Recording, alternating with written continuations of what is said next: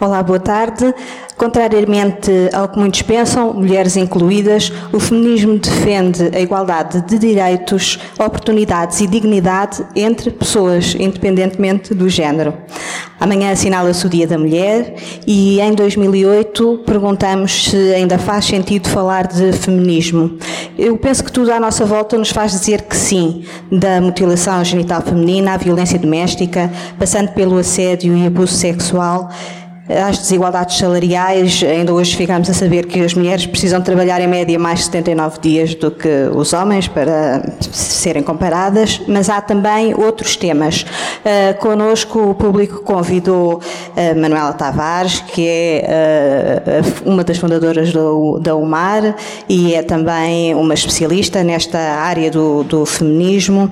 Uh, temos ao lado Catarina Marcelino, que é a ex-secretária de Estado para a Igualdade para a cidadania, desculpe, e a igualdade, uh, a Alexa Santos, que é autora do blog Queering Style, bem-vinda, e a Margarida Balseiro Lopes, que é a primeira candidata à, à JSD, uma uh, e olha, bem-vindas bem-vindas todas a este dia, que eu começaria por perguntar se existem, se sentem que atualmente existem novos feminismos ou se as, as, as, as, as causas continuam a ser as mesmas que eram há 40 anos, Manuela? Uh, eu penso que novas causas se colocam também hoje na sociedade portuguesa relativamente às questões da igualdade de género. Uh, mas eu não queria deixar de dizer que não me parece que exista como que uma barreira, ou seja, acabou uma vaga dos feminismos, Está, está tudo resolvido, ou quase tudo resolvido, e passamos para uma nova vaga dos feminismos. Não parece que isso seja assim, porque existem reivindicações, como, por exemplo, as discriminações salariais, as diferenças de salários entre mulheres e homens, que é algo que já a Carolina Beatriz Ângelo, há, há mais de 100 mais... anos, afirmava que era um problema que tinha que ser resolvido. E, portanto, eh, existem causas que permanecem dos feminismos de segunda vaga, das décadas de 60 e de 70. Eh, vejamos, por exemplo, as questões da violência. Eh, quando nós pensamos que numa década 400 e tal mulheres foram assassinadas por maridos, companheiros, namorados, ex-companheiros, nós pensamos, mas isto foi uma reivindicação do feminismo de segunda vaga e continuamos com esta situação, apesar das medidas governamentais positivas e tudo mais. Então, nós podemos dizer que há causas que permanecem por resolver e há outras novas causas que vão surgindo. Porque penso que estes novos feminismos, se assim pudermos chamar, não sei se ainda é uma terceira vaga ou não, a Alexa poderá depois dizer o que é que ela pensa sobre isso, mas estes novos feminismos são marcados também por uma maior preocupação com as múltiplas discriminações não é? Uhum. Quer dizer, nós passamos uh, a pensar uh, não num sujeito mulher universal, mas no sujeito mulheres de forma plural, onde temos realmente as lésbicas, as, as imigrantes, as ciganas, uh, as trans, as trabalhadoras sexuais. Portanto, há aqui um conjunto de mulheres que se cruzam nestas múltiplas discriminações. Eu creio que as gerações mais novas estão mais preocupadas com estas questões também. Também diremos que há novos paradigmas teóricos em relação a estas questões. O, o, diremos o binómio da dicotomia de género, é? As questões de, das identidades não fixas, não é? Uh, então, há outros contributos e há outras questões que nos devem pensar que mesmo a desconstrução dos estereótipos de género, com certeza tem hoje novas abordagens. Então, acho que estamos num período de grandes desafios face aos feminismos, do ponto de vista teórico e do ponto de vista da intervenção política e de ativismo, e e que tem razão de ser este debate que saudamos, precisamente por colocar aqui diferentes gerações de mulheres. Eu com 67 anos, não é? Pelas velhinhas. Depois a Catarina Marcelino nos seus 40, nos seus 40 brilhantes anos. E depois temos a Alexa e a Margarida, não é assim? Gerações mais jovens que certamente também nos vão aqui uh, mostrar o que é que elas acham que são hoje os feminismos. Mas acho que há aqui um entrelaçamento que não pode deixar de existir. Não. Cumprimos isto e agora acabou. Vamos para onda, outra onda. Não me parece. Então, o que, é, o que é que ainda não acabou, Catarina? De, destas primeiras vagas, o que é que ainda falta remediar? Eu acho que não é remediar, eu acho que é mudar. É, é, usando uma palavra que ouço muito nas pessoas, não da idade da Alexa e da Margarida, mas ainda mais novas, nos 20, 20 anos, que é nós temos que ser disruptivos. Nós precisamos de ser disruptivos relativamente à sociedade. Porque nós temos um problema de base que eu acho que acompanha todos os feminismos, estes, os do passado, os do presente e os do futuro, que é a, a, questão de como é que o poder nas sociedades se organiza, quem é que tem o poder nas sociedades e como é que esse poder se sobrepõe a um conjunto de pessoas que são metade da humanidade. Nós, quando falamos de desigualdade entre mulheres e homens, um, falamos desta dimensão que estes novos feminismos, chamemos-lhe assim, trazem, que é muito interessante, da interseccionalidade, em que no fundo se percebe, se tenta uh, compreender e combater desigualdades que geram outras desigualdades e que potenciam outras desigualdades, mas é também muito importante que nós olhemos para o mundo, para o planeta Terra, para o globo e consigamos perceber qual é a dimensão desta desigualdade de género a nível global. Porque se nós aqui em Portugal estamos a discutir neste momento estas questões, como por exemplo as questões das pessoas trans, ou a questão das mulheres ciganas, que é uma questão que a mim em particular me preocupa, também preocupam as outras, mas é uma questão em que eu sou uma grande ativista na causa das comunidades ciganas e, obviamente, a questão das mulheres ciganas me preocupa. Eu olho para o mundo e o que eu vejo no mundo é um conjunto de lutas pela igualdade que são diferentes das que nós fazemos em Portugal. E se nós em Portugal andamos a lutar, em Portugal e na Europa, nos países ditos ocidentais, há 100 anos, pela igualdade salarial, pela questão da, contra a violência doméstica, pela questão do acesso ao poder e à tomada de decisão, que são questões muito ocidentais.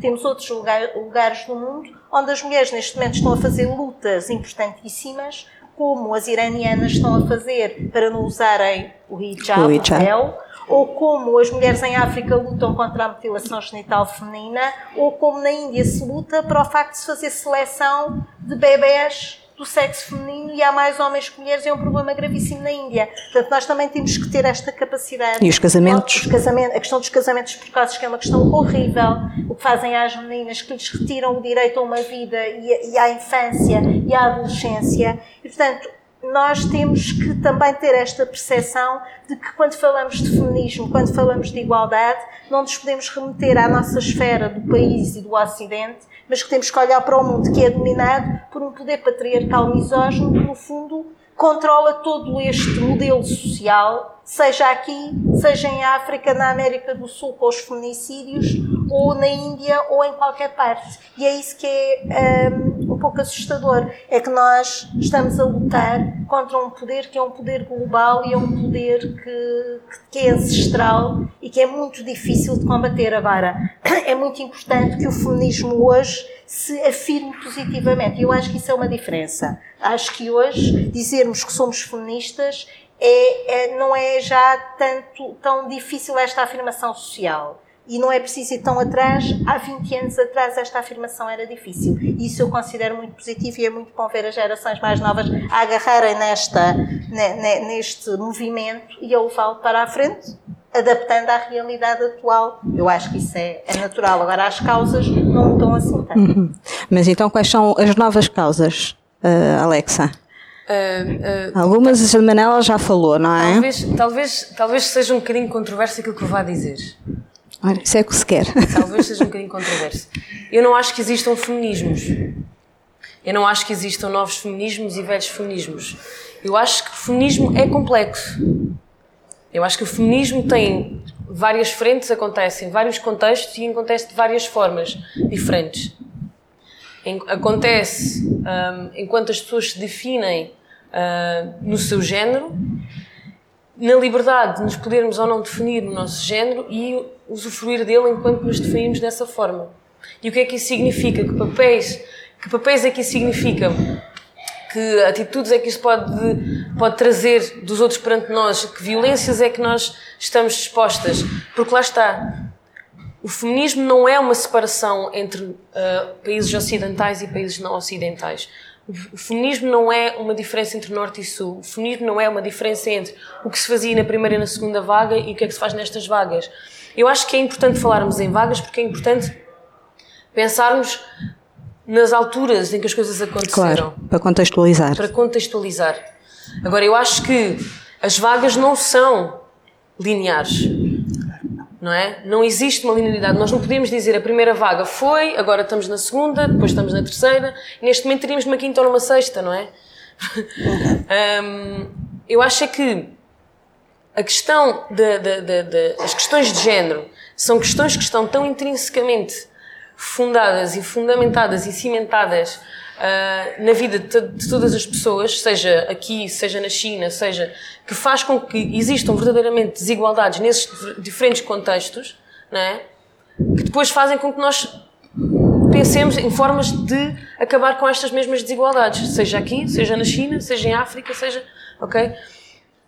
Acho que... mas, mas, os temas que hoje preocupam, quer dizer, hoje, não, hoje em Portugal não temos que nos preocupar com a questão do aborto, por exemplo, não é? Portanto, o que é que temos. o que é que o que é que preocupa hoje uma jovem feminista?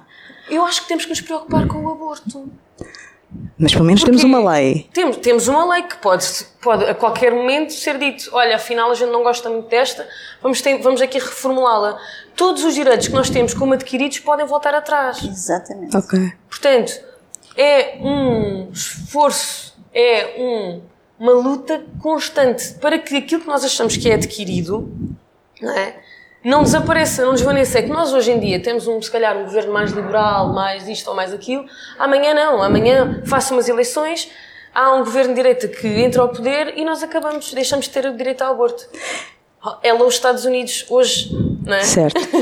é, é, é diferente ser uma feminista de direita ou de esquerda? Margarida? Acho que não, acho que não tem nada a ver. Uh, nós, aliás, se olharmos para o Parlamento, percebemos que em todos os partidos com representação parlamentar existem várias deputadas e também deputados que têm lutado muito pela promoção da igualdade de direitos, não é? E, portanto, não acho que a questão seja esquerda ou direita. Um, acho que as, as, as, bandeiras ou as lutas vão sendo diferentes. Há algumas, de facto, que permanecem, um, mas há outras que, entretanto, mudaram. Naturalmente, se recuar desde 1905, o ano do primeiro manifesto feminista em Portugal, houve uh, muitas bandeiras que, entretanto, se, se esgotaram, que foram alcançadas: o direito ao voto, o acesso à educação, depois, já numa outra dimensão, acesso à profissão e ao mercado de trabalho. A verdade é que hoje em dia os desafios, e era um bocadinho a pergunta que estava a colocar para as novas gerações, como é evidente, têm a ver com a desigualdade salarial e as notícias que vieram recentemente a público, naturalmente, que nos devem a preocupar e muito. a conciliação entre a vida familiar e a vida profissional. e também a possibilidade de mulheres e homens terem acesso à, à decisão, seja económica, mas também uh, do ponto de vista político. Tivemos aí, obviamente, uma, uh, uma vantagem em termos a lei da paridade que acabou por promover exatamente isso, no que diz respeito à política, uh, mas ainda há um caminho para ser feito. Mas eu não acho minimamente que nem só seja uma questão esquerda-direita, como seja uma questão só de, de, mulheres. Eu acho que a questão se deve sempre focar numa lógica de direitos humanos, uhum. independentemente de nascermos homens ou de nascermos mulheres, termos exatamente a, a mesma possibilidade de aceder o que quer que seja na, na nossa vida. Mas eh, em termos políticos, continuamos a sentir lá está aquela sociedade patriarcal de que, que a Catarina há pouco falava, não é? O, uh, sente isso, por exemplo, no, no, seu trabalho no dia a dia enquanto deputada, e essa é também uma pergunta para, para a Catarina, enquanto deputadas, sentem que, que há ali um poder masculino superior, sentem que nos, nos comitês, sei lá, de saúde, de educação ou da paridade estão, estão mais as mulheres do que estão os homens, por exemplo? Sim, eu, eu, eu, eu, nunca senti que na minha atividade, fosse profissional, seja agora política, eu tivesse sido uh, discriminada. Mas também sei que dificilmente, se, se o fosse, me, me diriam diretamente. Uh, mas uh, um dos erros, parece-me, é de muitas vezes estes temas serem única e exclusivamente tratados por, por mulheres. Exatamente porque se quisermos trabalhá-los numa lógica de promoção dos direitos humanos, acho que é muito redutor. Uh, e é por isso que é tão importante iniciativas como, por exemplo, o Parlamento dos Jovens, em que o das várias escolas tenho percorrido, tenho notado um grande entusiasmo em crianças desde os 12, 13 anos até aos 17, 18 anos, uh, rapazes e raparigas, independentemente do género, que de facto se preocupam com, com estas questões e estão bastante alerta. E certamente a Catarina terá exatamente a mesma experiência. Catarina?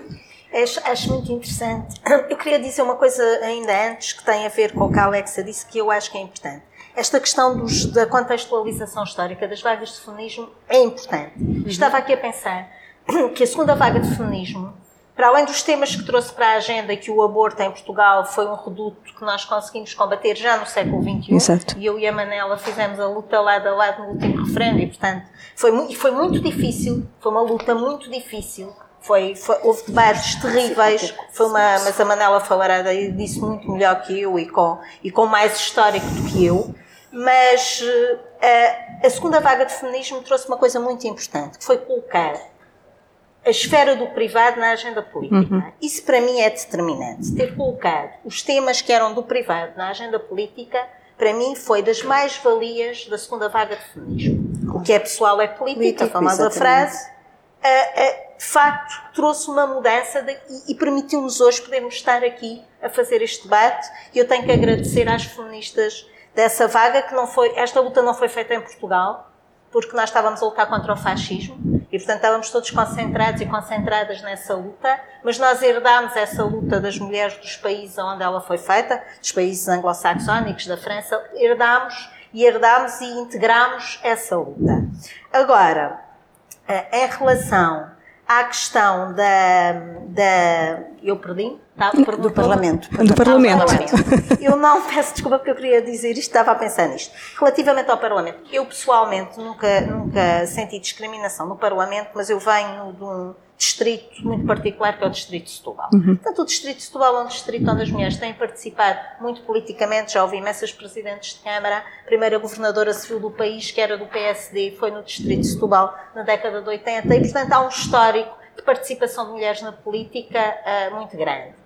Agora, a questão não é o que é que eu sinto, nem é a questão de como é que nós nos relacionamos.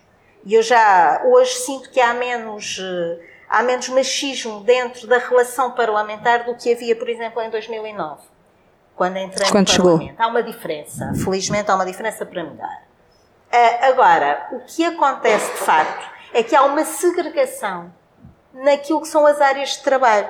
Se nós formos à Comissão de Finanças, nós praticamente só temos homens, tirando uma ou duas exceções, como é o caso da. mas com protagonismo. Com protagonismo. No, no PC não acontece. Com protagonismo. Uh, uh, se formos à cultura, à educação ou à segurança social, temos maioritariamente mulheres. mulheres. E, portanto, tudo o que é a área de cuidar é trazida para a esfera, para a área das mulheres. Isto tem a ver com a divisão sexual de trabalho. As mulheres cuidam e reproduzem, os homens produzem riqueza. E este modelo de sociedade, por isso é que eu dizia no início que tínhamos que ser disruptivos. Porque nós temos a capacidade de romper com esta perspectiva da modernidade e trazer uma perspectiva pós-moderna que integra agora todas estas novas dimensões que novo, os novos feminismos, chamemos-lhe assim, trazem. As questões da tal interseccionalidade de novos temas. Ou nós conseguimos romper com esta dinâmica social que está lá dentro do, do, da nossa concepção de sociedade. E eu dou sempre este exemplo que eu acho que é um bom exemplo Houve aí duas ou três polémicas. Ah, uma foi os livros da Porta Editora, a outra foi os brinquedos do McDonald's, que é típico de quando nós tocamos no ponto crítico da representação, que é uh, não interessa nada, é tudo um disparate discutir isso. Mas gastam-se rios de tinta a dizer que é um disparate e a exaltar-nos contra essas questões. Porquê? Porque fomos à parte de baixo do iceberg ou dentro da cebola tocámos naquilo que são as nossas representações e as nossas concepções de sociedade. Que os homens estão aqui, as mulheres estão aqui e está tudo muito bem organizado. E lá vêm umas senhoras e uns senhores tentar baralhar isto tudo. E, portanto, isto uh, é cada vez mais difícil porque cada vez é menos óbvio. Cada vez é a desigualdade entre, entre, homens e mulheres cada vez é menos óbvia. Mas depois, quando olhamos para as estatísticas, ela é completamente óbvia. A desigualdade salarial é, para mim, dos fenómenos mais chocantes numa sociedade democrática do século XXI. Como é que nós vivemos tranquilamente com o facto das mulheres ganharem, em média, menos de 17% dos homens, que as mulheres mais qualificadas ganharem em média quase menos de 30% Exatamente. dos homens. Vivemos tranquilamente com isso. Isso a mim choca-me. E, portanto, isto na política, nós precisamos de mais mulheres na política, mas também precisamos de ser mais afirmativas e interventivas nestes temas para produzir mudança. É, acho que isto é, é, é, importante. Manuela, queria acrescentar? Eh, eu queria retomar o tema dos feminismos de direita e dos feminismos de esquerda. Ok. Eh, que a Margarida aqui colocou como não havendo diferenças. Margarida, segundo a minha opinião, há diferenças. Podemos ter, estar em comum em determinadas lutas. A da paridade, estas questões das diferenças salariais e outras. Mas naquelas que tocam mais o sistema patriarcal, as questões do direito ao corpo, direito às sexualidades livremente assumidas, a, a luta pela despenalização do aborto. Isso causou não é um bom exemplo. um marco. Causou, não é um, bom exemplo. Não, é um ótimo exemplo. De Desculpe, mas é um ótimo exemplo porque é um excelente exemplo, porque nós tivemos 30 anos ou 30 e tal anos para que isto fosse possível em Portugal, para que uma mulher pudesse interromper tranquilamente, até às 10 semanas, uma gravidez não desejada. E nós temos dirigentes do seu partido, uh, até há pouco tempo, hoje no público vinha qualquer coisa sobre o aborto, não li bem, mas em relação à, à Assunção Cristas. Uh, nós temos efetivamente mulheres que podem estar connosco em determinadas questões, mas que noutras questões não estão. E quer queremos, quer não, uh, há aqui diferenças. Agora, as diferenças uh, fazem com que nós estejamos comuns em muitas das questões? Não. Podem existir questões em que estejamos em comum mas que existem diferenças. Existem. As diferenças também são positivas. Margarida, claro. é, é, é suposto que numa, numa organização como a JSD, que é da juventude e que se quer irreverente, Uh, é curioso nunca ter surgido uma, uma candidata uh, do sexo feminino. É, é curioso, mas, uh, mas eu, eu, também não acho que isso seja propriamente o argumento político. Aliás, claro, nem deve a ser. candidatura foi exatamente uma das coisas que eu referi que não queria ser conhecida como a primeira mulher presidente da JST, mas como a melhor presidente sempre. Um, e, e, e, espero que, aí sim, que o facto de chegar à liderança da JST permita servir de exemplo ou de inspiração a que outras mulheres se envolvam mais não só na minha juventude partidária, como em qualquer outra e na, na, atividade política. Portanto, nessa perspectiva, sim, mas de facto não deixa de ser curioso que em mais de 40 anos nunca tenha existido nenhuma. E falou há pouco de, do, do, Parlamento Jovem, sim, sim. Uh, até que ponto é que é importante para si, enquanto deputada, ir às escolas, uh, não só falar de política, mas também de falar, falar enquanto mulher, não é? Porque é sempre diferente ser um homem ou ser, ou ser uma mulher. E, é e até, desculpe, e até que ponto é que as, as, as raparigas podem olhar para si uh, e, e, e, para todas as outras colegas que participam, como é óbvio, uh, como, como exemplos e como inspiração para um, um, dia eu também quero ser assim, um dia também quero ser uh, deputada. A experiência tem sido incrível. E eu há pouco falava, antes de iniciarmos esta conversa, que muitas das vezes as perguntas que, depois de eu falar, e estamos naturalmente à conversa, as perguntas que nos colocam são desconcertantes. Eu, eu relatava um, um rapaz que me pergunta, com 12 anos, e estávamos a falar da questão da igualdade de género, que me pergunta como é que nós conseguimos mudar mentalidades que é uma pergunta muito complexa e, e, daria para eu estar ali horas e horas a conversar com, com ele, mas eh, de facto a experiência tem, tem sido muito, muito enriquecedora.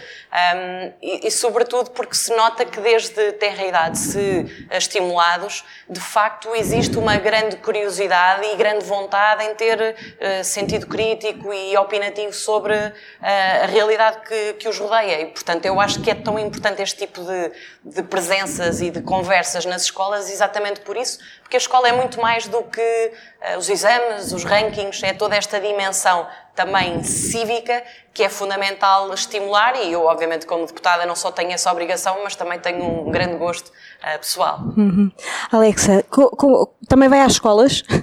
Também Já alguma vez foi convidada e, e, como é que é a sua experiência? Um, é engraçado porque uma das primeiras formas de ativismo que eu fiz foi através da Rede Execo, uhum. que, para quem não sabe, é uma associação de jovens LGBTI. E a Rede Execo tem um programa, tem um projeto que se chama Projeto Educação, que é um projeto que vai às escolas falar sobre identidade de género, orientação sexual e expressão de género. E eu comecei, há 10 anos atrás, um, o meu ativismo principalmente através dessa via. Portanto, antes de me descobrir feminista, descobri-me pelos direitos das minorias sexuais. Um, e, e, fui a muitas escolas, norte a sul do país, falar sobre estas questões. E como é que é a reação? Um, e é bastante interessante. É bastante interessante perceber que uma coisa é aquilo que são as leis, é aquilo que realmente se consegue um, institucionalmente, mas que depois, ao nível daquilo que é vivido na sociedade e todos os dias, não é? há alguma, algum desfazamento. E nós podemos chegar à mudança social através das leis ou através daquilo que é a, a opinião pública. E a verdade é que um, muitas vezes há esta disparidade. E se nós temos conseguido realmente, ao nível daquilo que são as leis do nosso país, um, alguns avanços, uh, vamos lhe chamar de avanços, um, depois, ao nível daquilo que são as vivências das pessoas, um, isto não acontece tão, tão, tão depressa, não é? Há muito, há muito bullying uh, relacionado com as questões da orientação sexual e identidade de género, há muita violência de género nas escolas. Há violência uh, no namoro. Há violência no namoro, há uma, uma falta de capacidade de se falar sobre estas coisas nas escolas, uh, tanto porque os currículos têm que ser cumpridos, não é? É assim que, assim que, é, que as coisas são, como também os recursos das escolas não são muitos. Uh, e, portanto, se nós quisermos chamar alguém para vir falar de uma determinada coisa e tivermos que pagar 20 euros ou 30 euros ou 40 euros para estas pessoas se deslocarem, é muito difícil para a escola realmente fazer esta ginástica. E, portanto, se nós achamos que, por exemplo, a educação é uma ferramenta essencial para quebrarmos com as questões, uh, com as desigualdades de género, uh, é muito difícil quando efetivamente e na prática uh, as instituições que estão uh, responsáveis por esta educação não têm realmente os recursos. Uh, portanto, trabalho, o trabalho que faz, fazem organizações como a Rede Execo são, muito, são muito importantes porque estamos a falar de educação entre pares, portanto, outros jovens que vão às escolas falar com jovens e de uma educação não formal. Portanto, a ideia de tu poderes desconstruir o pensamento, de, uh, os papéis de género, através de, de conversar com outras pessoas iguais a ti, que não estão atrás de uma secretária e que se calhar também são uh, fonte identitária, ou seja, uma pessoa com quem tu te podes relacionar que podes identificar. E isto foi, foi muito importante para mim enquanto pessoa e enquanto descobrindo-me a mim, não só eu, Alexandra, mas eu assistente social, porque é a minha profissão, e ao mesmo tempo eu ativista feminista. Um, porquê? Porque eu acho que o feminismo, para além de tudo aquilo que é ao nível de, de destas, destas coisas de ah, temos que falar de, de, de, desigualdade salarial, etc., é também uma forma de pensar o mundo. E era uma coisa que eu dizia hoje na entrevista que dei ao público, que realmente a forma como o feminismo nos dá ferramentas para pensarmos estes papéis de, de género, desconstruirmos estes papéis de género e pensarmos em homens e mulheres de uma forma diferente, são imensas, não é? Um, mesmo também pensarmos como é que nós chegamos à construção de género. Porque a questão de género é uma construção social. Porquê é que nós construímos o género desta maneira? O que é que faz os homens serem homens e quem é que disse que as mulheres são assim? Claro. Não é? E então, é, para mim, o feminismo é, para além de tudo o resto, também uma ferramenta para pensar o mundo. Uh, também aqui um bocadinho o conhecimento. De onde é que vem o conhecimento? Quem é que faz o conhecimento? E porquê é que as mulheres não fazem conhecimento? Qual é que é o papel das mulheres no conhecimento? E porquê? Não é? E de que forma? É? Quais é que são os instrumentos que nós mais utilizamos para fazer conhecimento e porquê é que utilizamos estes? Portanto, eu acho que o feminismo e na minha experiência e até na forma como eu intervenho, tanto na minha profissão como no meu ativismo, é uma prática, é uma forma de pensar o mundo, de viver o mundo todos os dias. Para além de, obviamente, uma forma quase que teórica e mesmo de, de, de intervenção social. Uhum. Uhum. É? é mesmo uma forma de olhar para o mundo desconstruindo e pensando de que forma é que nós podemos fazer diferente para que possamos encontrar esta igualdade, possamos encontrar uma forma de sermos diferentes, mas da mesma forma. Não sei se me faço entender. Sim, sim, sim. Pronto, porque aqui a minha ideia, às vezes, quando nós falamos em direitos humanos, dizia, dizia aqui a minha colega muito bem, um, isto é uma questão de direitos humanos, mas ao mesmo tempo precisa de ser nomeada. Porque a partir do momento que nós pensamos em direitos humanos, podemos estar a deixar de ver toda uma quantidade de, de, de experiências, toda uma quantidade de, de, formas de viver e de estar. Porque não porque são todos direitos humanos. E, e no outro dia ouvia, ouvia a Dani, a Dani Bente a falar sobre, sobre esta questão e é, antes, quem dera que todos nós nascêssemos iguais. Quem dera que fôssemos todos só pessoas. Mas não é real. Isto não é uma realidade ainda. E, portanto, sim, temos mesmo que nomear, temos mesmo que falar de como é importante esta questão aqui que dizíamos há pouco, do privado ser político e de ser uma questão pública, não é? E ao mesmo tempo de, de não deixarmos que o Estado regule ou que seja um único interveniente na regulação daquilo que são as nossas vidas privadas. É? Porque existem muitas maneiras que não são normativas, que não são aceites pelo Estado, pelos agentes de poder, é? e que nos tiram empoderamento, que nos tiram formas de estar, que nos tiram formas de ocupar o espaço. É? leis que não nos permitem ser quem nós somos, ou a falta delas. É, é mais a falta delas, não é? Eu ia perguntar isso à, Catarina, até pegando na, na, nas palavras de, há pouco da, da Margarida, da, da, necessidade de mudar mentalidades, como é que se mudam muda, uh, mentalidades. E se é mais fácil mudar as leis do que as, as mentalidades, não é? Muito mais fácil. Mas também é uma coisa que é verdade. Uh, nós só conseguimos mudar a legislação quando a sociedade está, está, preparada. está preparada para a mudança. Portanto, eu costumo dizer que a lei influencia a sociedade, a sociedade influencia a lei e há aqui uma, uma dinâmica. Agora, eh, é verdade que é mais fácil mudar leis de documentalidades e para mim a chave está na educação para a cidadania, chamo-lhe assim, podíamos chamar outra coisa qualquer. Eh, eu chamo-lhe educação para a cidadania porque eu acredito, e foi das coisas quando fui membro do governo, tive a oportunidade de conseguir deixar lá uma semente, vamos ver se ela cresce ou não, essa capacidade já não tenho, mas ficou pelo menos a semente que a, a, nova, a, a, nova abordagem curricular, a flexibilidade curricular, tem educação para a cidadania como uma disciplina que vai ter avaliação. Isto faz toda a diferença, porque quando nós sabemos que um sistema de ensino que tem avaliação tem muito mais valor e, portanto, há muito mais preocupação com isso. E esse pequeno detalhe eu espero que faça a diferença.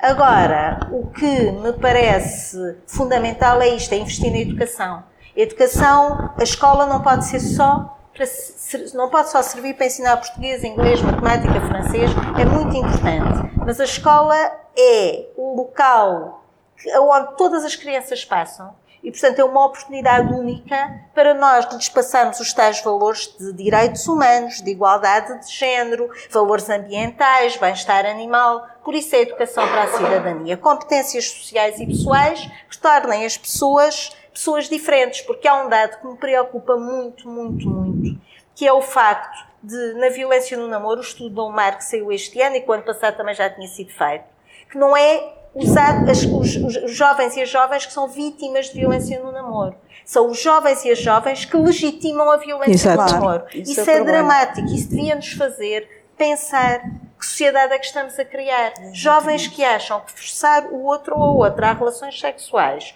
ou forçar o outro, ou controlar os telemóveis e os e-mails como a coisa mais normal da vida. Isto é extremamente preocupante. Então, que sociedade estamos a criar? Exatamente. E, portanto, a educação para a cidadania, na minha opinião, é, não digo que resolva tudo, mas é uma chave importante. Eu dou sempre como exemplo a questão da reciclagem.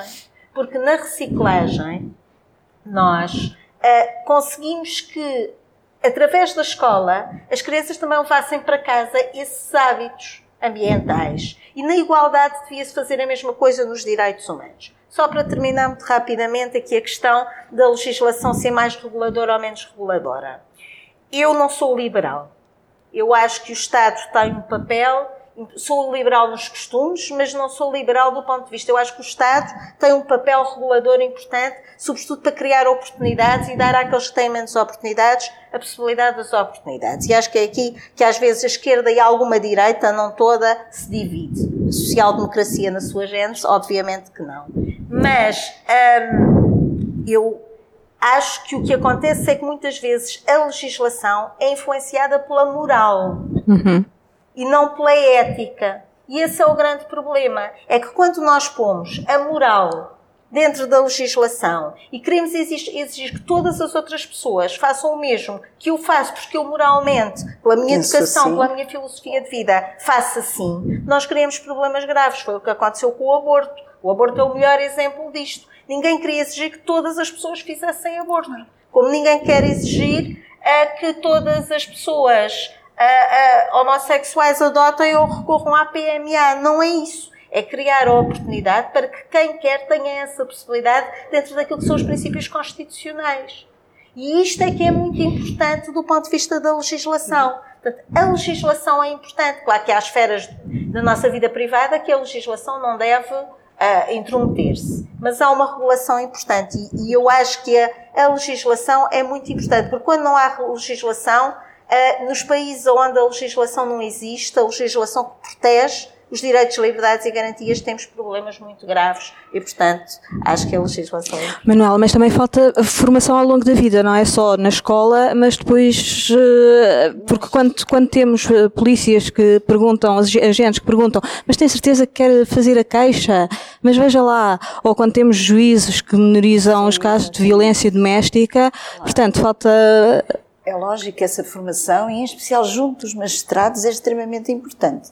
Nós, as últimas sentenças que temos ouvido falar levam-nos a crer que realmente existe ainda uh, uma forma retrógrada de colocar as questões na sociedade por parte de pessoas bastante responsáveis, que é extremamente preocupante. Mas deixe-me retomar a questão Sim. das escolas.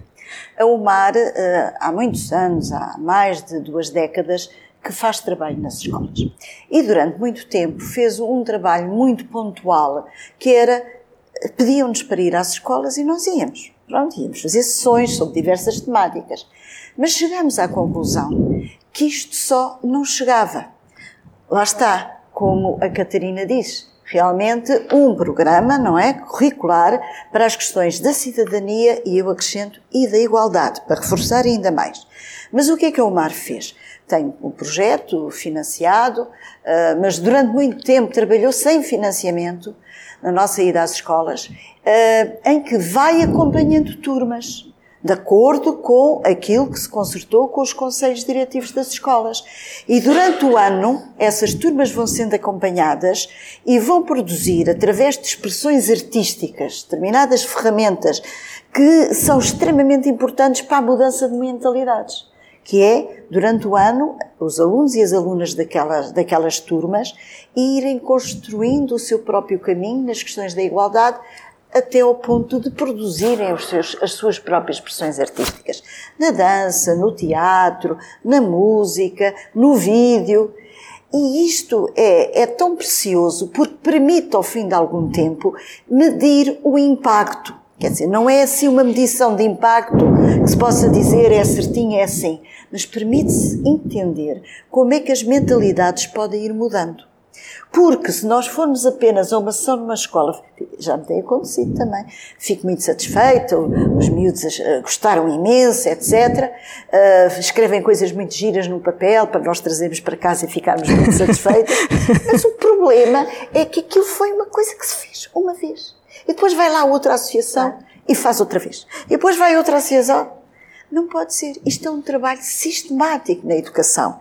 E por isso eu estou muito satisfeita por este programa, que ainda é um programa piloto, Sim, não é? é piloto este ano. Ainda é piloto, possa realmente vir a abarcar cada vez mais escolas e podermos ter estas questões como uma questão, ah, como a Catarina dizia. Quer dizer, ah, nós temos que formar para a cidadania, para que os jovens e as jovens possam ser uh, cidadãs e cidadãos com reflexão crítica Sim, acerca da sociedade, acerca das suas próprias vidas, acerca da forma de mudar o mundo. como a Alexa disse muito bem, realmente as feministas cada vez têm que ter uma visão mais holística dos problemas da humanidade e pensar qual é a perspectiva que nós podemos dar para essas mudanças. Não nos podemos colocar num gueto não é? Portanto, temos que fazer agenda com outros movimentos sociais, temos que procurar uh, ver que, tem, que, sobre as questões do ambiente, como é que as feministas se, se pronunciam sobre esta questão? Para mim é uma questão extremamente preocupante. Não é? Há poucas feministas, e não podemos dizer que são apenas as ecofeministas, porque as ecofeministas têm várias correntes, etc. Não. Quer dizer, como é que nós encaramos determinados problemas da humanidade segundo a lente do género, não é? Uhum. Porque durante anos e anos uh, olhou-se para estes problemas como se não tivesse uma lente de género. Como se analisarmos as questões da pobreza em homens e mulheres era a mesma coisa. Como se analisarmos outros grandes problemas não tinham género. Felizmente, hoje, as instâncias internacionais, as Nações Unidas, começam a mostrar, e os próprios relatórios que fazem, que isto não pode existir aquele slogan que uma vez foi posto em causa pelas próprias Nações Unidas e que achei imensa piada, que era assim: vidas em comum, mundos separados. Quer dizer, como que vivemos em comum, mas depois os nossos mundos são separados. A tal partilha, não é? Do privado é algo que, apesar de se falar muito da conciliação uh, de tarefas entre homens e mulheres, é algo que é extremamente ainda limitado, não é? Uh, é, reproduz-se. Uh, aliás, o meu estudo de doutoramento também mostra isso, reproduz-se dentro de casa a divisão sexual do claro. trabalho. E quando nós nas escolas interrogamos os jovens e as jovens sobre essas questões, nota-se perfeitamente. Quem é que cozinha? E, e, não só as características que eles veem nas raparigas e nos rapazes. Ainda há pouco tempo estive numa escola em São Pedro do Sul e quando nós perguntamos ah, quais são as características que vocês mais gostam nas raparigas, isto em relação às raparigas. Ah, cabelo comprido, ah, que sejam dóceis, ah, que não deem muito nas vistas, o que é que é isto? É a submissão. É a submissão das mulheres. Não é?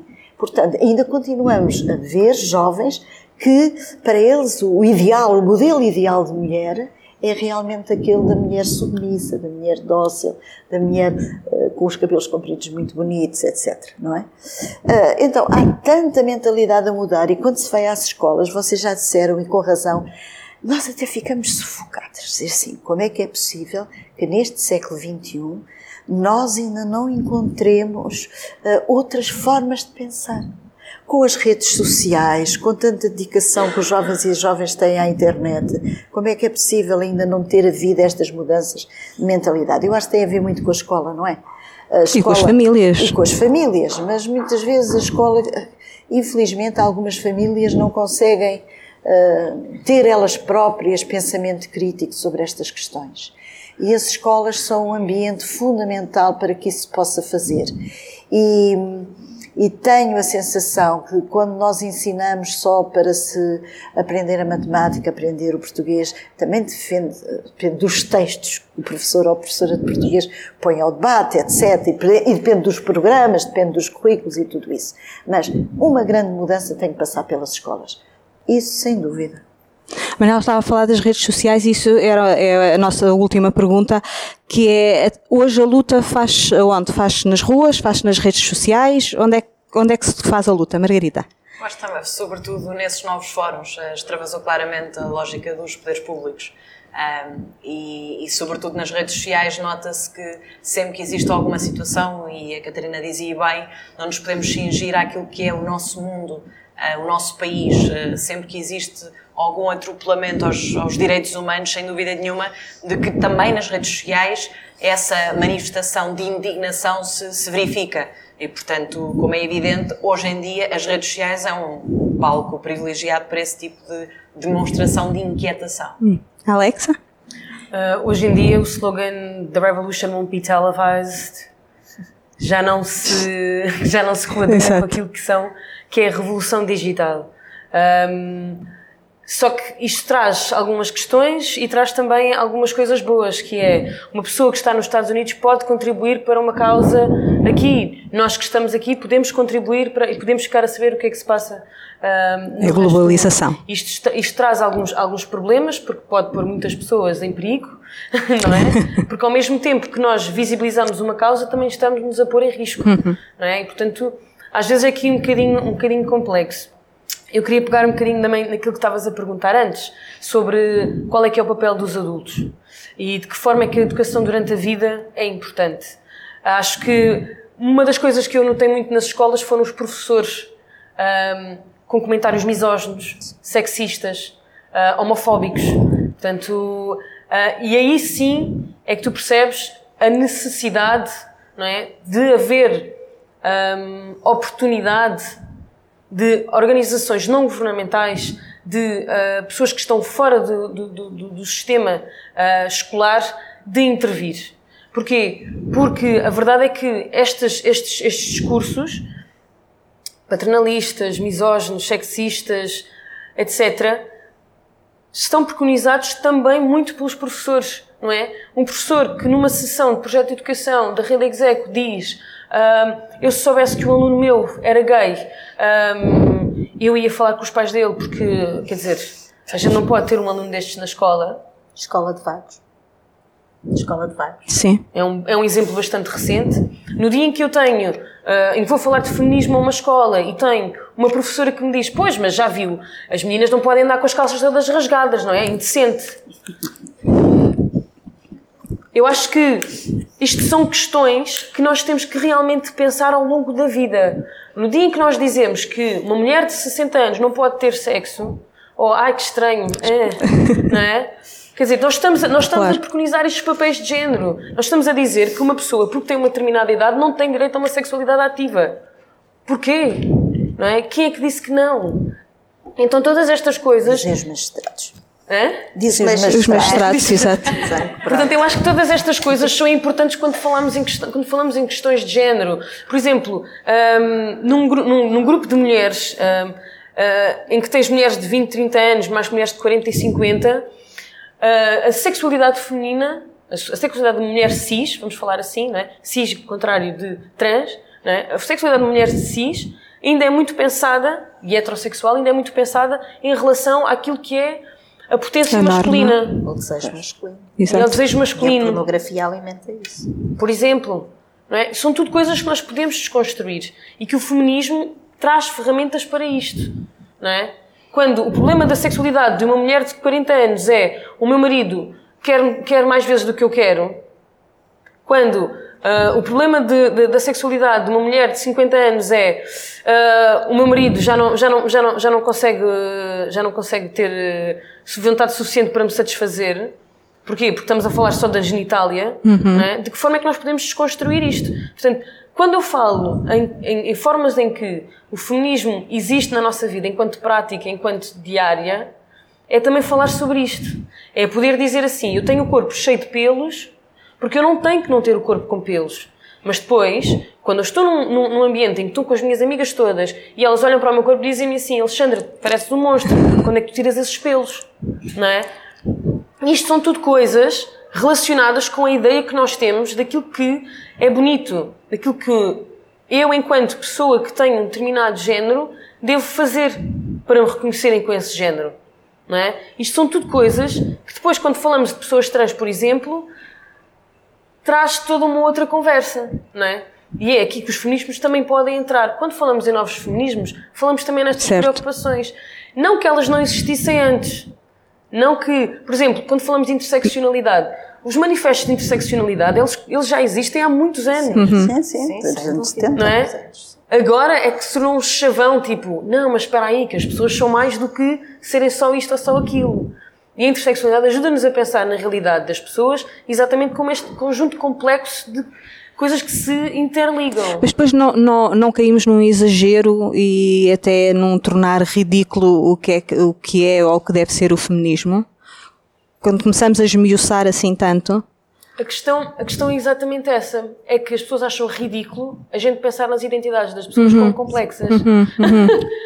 Nesta é? questão da identidade, há aqui dois aspectos que eu gostava só de abordar rapidamente, que é a questão da identidade. Eu acho que o que o século XXI traz na pós-modernidade é esta questão, é a questão das identidades. Não há a mulher, o homem, a pessoa trans, há as mulheres, os homens, as pessoas trans, as pessoas afrodescendentes, as pessoas são todas diferentes. E esta diversidade e as identidades é de facto uma realidade de hoje. E por isso a questão da interseccionalidade, que não foi inventada agora, nem, nem, mas que agora ganha uma nova expressão Exato. e tem a ver com isto, tem a ver com esta dimensão uh, da, da, da pós-modernidade que eu espero que traga reflexos. E só em relação à educação, de deixar aqui uma nota, Alexa, que acho que ela vai gostar. O projeto de educação para a cidadania que está previsto é, o modelo é que nas disciplina ou na, na, na área da, da, da igualdade, da, da, cidadania, da, cidadania, na área da cidadania, uh, seja uma área de projeto. Portanto, o que se faz na, na, naquela disciplina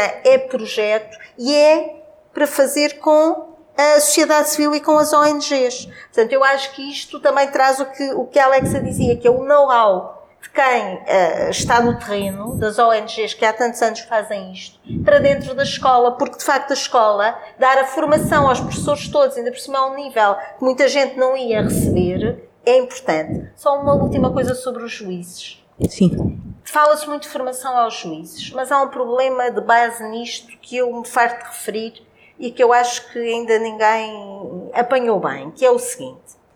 Não basta dizer que vamos dar formação aos juízes, porque os juízes, depois de fazerem a formação inicial no SES, só fazem a formação que escolhem. Okay. Portanto, os juízes que precisam mais de formação nunca vão fazer a formação. Claro.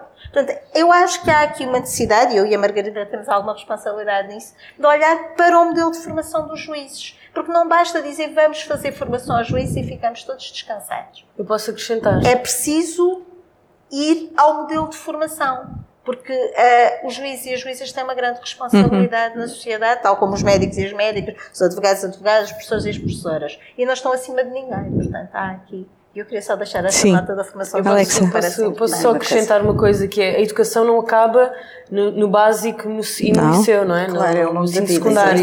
Portanto, sim, sim, estas sim. questões têm que ser também trazidas para as universidades. E não são só os juízes, são os juízes, os advogados. Hoje dei uma aula na, na Universidade Católica para alunos de primeiro ano de serviço social que nunca tinham ouvido falar na problemática, não é?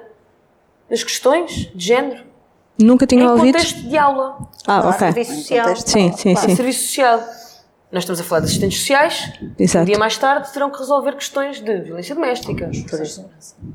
Por exemplo. Mas isso agora. Não é? Quer dizer, o que eu estou a dizer é que a, a, a forma como nós ensinamos, seja em que nível de escolaridade for, deve ter sempre, não é?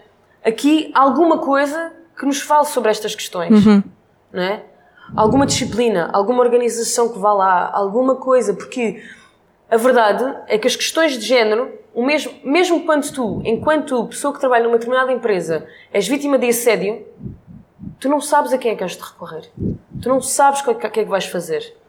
E não tem a ver com o facto de tu estudares uma determinada coisa, uma, ou de ser, teres uma determinada profissão tem a ver com o facto de que nós vivemos numa sociedade patriarcal em que muitas vezes o assédio é aceite, em que muitas vezes a violência de género é aceite e que nós e ninguém faz nada em relação a isso nos contextos de trabalho, percebes? Então para mim todas estas coisas um jornalista tem que ter esta formação, uma enfermeira tem que ter esta formação, uma assistente social tem que ter esta formação. Porquê? Porque um dia mais tarde nós próprios, enquanto ou nós próprias enquanto mulheres ou nós próprios enquanto pessoas não binárias, ou nós próprios enquanto pessoas LGBT, temos que saber e temos de conseguir é? lidar com estas questões. Como é que eu posso ser aliada de uma pessoa que eu vejo que está a ser vítima de assédio? Se eu nunca falei nisto, se as pessoas não falam nisto, se pelo, pelo contrário, se tu fores falar sobre isto, és logo mal visto. Exato. Podes, podes, podes ser despedido, podes ser, não é? E portanto, eu acho que a questão vai um bocadinho para além de só de quem toma as decisões, só de quem uh, regulamenta. Tem que ser uma, tem que ser algo que, se, que seja transversal. Transversal. Mas isso é a democracia. Manela, quer terminar? Uh, bem, eu como uh, introduziu como última questão as redes sociais. As redes sociais. E a luta faz-se na rua? Faz-se na rua e faz-se nas lutas sociais. Mas queria lembrar que aquela grande erupção a seguir à tomada de posse do, do Donald do Trump. Trump, efetivamente, a grande mobilização de mulheres em muitas cidades do mundo foi feita através das redes sociais. Exato. E isso é prova de que os movimentos, eh, eu costumo dizer, em vez de falar das ondas ou das vagas, mas que é preciso por causa dos contextos históricos. Gosto mais de utilizar uma metáfora vulcânica da Karen Hoffman, que é uma investigadora uh, anglo-saxónica. E ela então diz assim: os feminismos têm erupções uhum. e depois parece que está tudo silenciado, não é?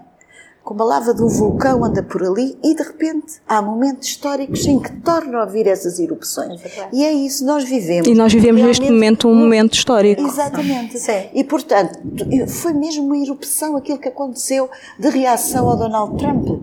E nós vemos, em determinados momentos, começamos a pensar, bem, isto é mais uma erupção. E não pensem, e acho que é preciso prevenir uh, aqueles e aquelas que acham que os o feminismo já não tem a razão de ser, preveni-los de que, cuidado, isto está silenciado, mas de repente pode vir ao de cima com uma nova erupção. E terminando ainda, desculpe, não sei se ainda tenho tempo, tem. mas é terrível. Uh, uh, é assim, uh, quando há bocado se falou da esquerda, do, da direita, dos feminismos, eu gostava de dizer que os feminismos têm uma raiz histórica de esquerda saíram, surgiram no século XVIII, com o iluminismo, com a modernidade e como reação pelo facto das mulheres terem, sido excluídas naquela altura da cidadania. Certo. Aliás, há uma filósofa uh, e feminista uh, de Madrid uh, que, que é a Amélia Varcarcel, ai meu Deus, nunca consigo dizer o nome dela, Varcarcel, que diz que o feminismo surgiu no século XVIII como um filho não desejado. Uhum. Eu acho que é este algo de não desejado que leva a que muitas pessoas contestem a existência do feminismo. É algo que é incómodo. Como diziam uh, a Maria Teresa Horta, a Maria Velho da Costa e a, e a nossa saudade, Isabel, saudosa Isabel Maria Isabel Barreno, uh, o feminismo revolve as estruturas patriarcais da sociedade. Pois. Há até uma frase muito gira nas novas cartas portuguesas. Ela diz: E não fica pedra sobre pedra, uhum. porque é preciso desconstruir tudo aquilo que está. Lá está, incomoda, não é? Pois incomoda. Até a linguagem inclusiva vai incomodar o, o, o nosso humorista muito famoso, como é que ele se chama? Ricardo Araújo Pereira. Araújo Pereira, que foi preciso a Ana Cristina Santos é colocá-lo na sua devida uh, dimensão, como humorista, mas para aí, é humorista, não é mais nada. Uh, e, e, é isto, quer dizer, uh, esta questão de algo que é mal amado, não é? Que não é desejado porque incomoda, incomoda. continua a existir na sociedade. Uh, e são questões muito profundas que têm que ser resolvidas e que, uh, e que é preciso que vocês, já agora, jornalistas, quem está na redação dos jornais, quem tem, porque a comunicação social é um grande poder, uh, tenham realmente a coragem de fazer debates destes que incomodam, que, uh, que entrevistem jovens como elas, foi maravilhoso, uh, para que se abra um bocado também ou seja, se quebre os silêncios e se abra uh, a questão do feminismo para algo que não é uh, de um cantinho, de algumas mulheres mal amadas, como se dizia, uhum. ou algumas lésbicas, coitadas, não gostam de amar os homens. Não é nada disso, não é nada disso. Todos esses estereótipos que foram construídos em torno dos feminismos é algo que São tem caricaturas, que ser não é? rachado. Caricaturas que têm que ser rachado e que se mostrar que no feminismo cabemos todas todas e todos, os homens também. As de esquerda que... e as de direita. também, as de esquerda e de direita, mas há aqui algumas barreiras. Não vamos atenuar tudo, porque não é verdade. Como dizia a Maria de Lourdes Pinta Silva, temos que dar um salto quântico. Exatamente. E cuidar o futuro. Acho que acabar com a Maria de Lourdes Pinta ah, também Silva acho muito bem. É sempre bom. Mas, mas, de qualquer forma, isto não quer dizer que a gente nos zanguemos. Não. Todos em comum. mas que há aqui questões de direita e de esquerda na questão dos feminismos, eu continuo a dizer, e não é por eu ser da geração dos anos 60 e 70, vê-se mesmo na atualidade. Se nós aprofundarmos aqui algumas coisas, Margarida, vamos lá. Mas, uh, como é que eu queria terminar? No feminismo cabemos todos e todas, uh, e, e, em especial, uh, chamar a atenção dos homens que só têm vantagem em serem feministas. Só têm vantagem. Quais são as vantagens? As vantagens é terem uma dimensão como ser humano muito mais completo. Quer dizer, um homem que não pega no seu filho, que não lhe dá banho, que não está com ele, que não se ri para ele, Exatamente. que não fala com ele, é uma pessoa que, do ponto de vista humano, é extremamente limitada. Não chora. Não é? Um homem que não chora porque lhe disseram que ele não podia chorar. Uh, então, são pessoas limitadas. O feminismo abre todo este campo. Então, os homens precisam também ser feministas. Não só para estar ao nosso lado, mas porque ganham pessoalmente com isso. Muito obrigada a todas por terem vindo. Uh, quero agradecer também aos leitores que enfrentaram a chuva e o mau tempo para estarem connosco e aos que nos viram através das redes sociais.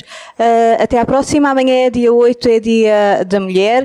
Uh, e no jornal hoje tivemos os novos feminismos e amanhã também teremos um destaque sobre o dia da mulher. Obrigada e boa noite.